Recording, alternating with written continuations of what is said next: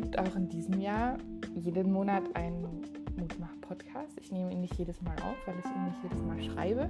Ähm, aber auch jetzt, nach dem, im Januar habe ich den letzten geschrieben, im Juni ähm, gibt es wieder ein, äh, Mutmach, eine Mutmach-Mail oder einen Mutmach-Podcast für euch. Haben tatsächlich so viele gehört, dass ich gedacht habe, das können wir direkt wieder wiederholen. Ähm, falls du nicht mehr weißt, was eigentlich eine Mutmach-Mail ist und warum man das eigentlich macht, am besten nochmal den Podcast aus dem Januar anhören. Deshalb starte ich gleich rein. Ihr werdet gemerkt haben, wir haben schon Juli.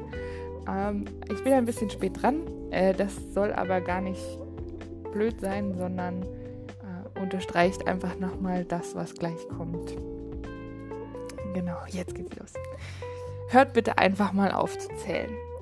Was soll dieses Vergleichen, sich messen am Maß des anderen? Wer legt denn bitte schön fest, was ein richtiger Christ ist? Wie groß die Jugendkreise sein müssen, damit er als erfolgreich gilt? Wie viele müssen zu einer Veranstaltung kommen, damit sie sich wirklich lohnt? Auf welche Stimme hören wir, wenn wir auf unsere eigene Entwicklung angesprochen werden? Ist es nicht mal, nicht mal so, dass es einfach Tage gibt, wo wir einfach nur funktionieren? Da geht man keine großen Schritte. Hört bitte einfach mal auf zu zählen.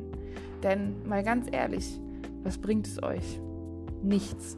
Es macht unzufrieden und gibt das Gefühl, niemals je genug zu sein.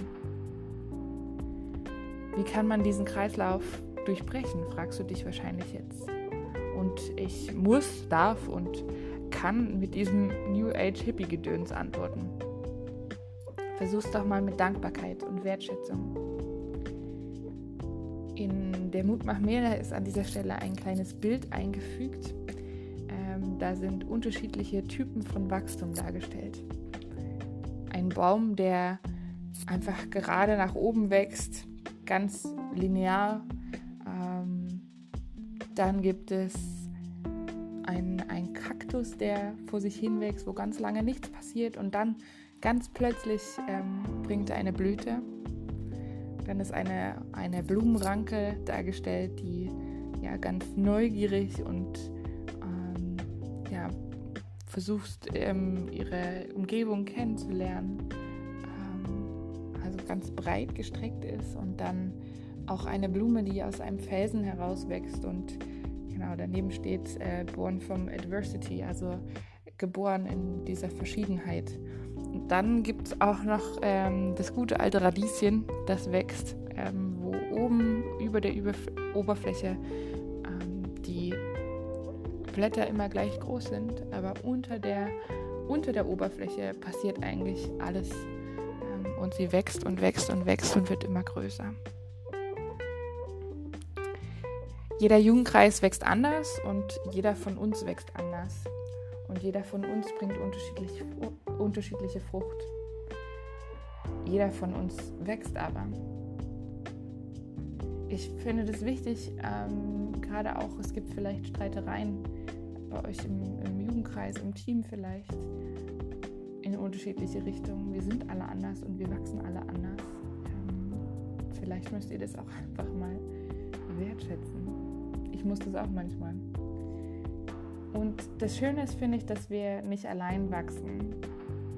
Ein Dozent von mir hat im Studium einmal geraten, mal über Psalm 1 zu meditieren. Sind wieder beim New Age Hippie Gedöns. Meditiert habe ich nämlich tatsächlich nicht, ähm, aber ich habe mich damit auseinandergesetzt. Und zwar steht im Psalm 1, glücklich ist der Mensch, der nicht auf den Rat der Gottlosen hört, der sich am Leben der Sünder kein Beispiel nimmt und sich nicht mit Spöttern abgibt. Voller Freude tut er den Willen des Herrn und denkt über sein Gesetz Tag und Nacht nach. Er ist wie ein Baum, der am Flussufer wurzelt und Jahr für Jahr reiche Frucht trägt. Seine Blätter welken nicht und alles, was er tut, gelingt ihm. Für mich sind da zwei Sachen zentral. Indem wir Gottes Rat folgen, bringen wir Frucht. Das ist das Erste. Und das Zweite, unsere Wurzeln reichen tief zum lebendigen Wasser, das für uns Jesus ist. Und auch wenn es manchmal nicht so aussieht, aber wir dürfen die Zusage, die am Ende steht, für uns 100% ernst nehmen. Alles, was er tut oder was ich tue oder was du tust, gelingt ihm. Das funktioniert jedoch nur, wenn wir uns wirklich tief in ihm verwurzeln und Kraft aus ihm schöpfen.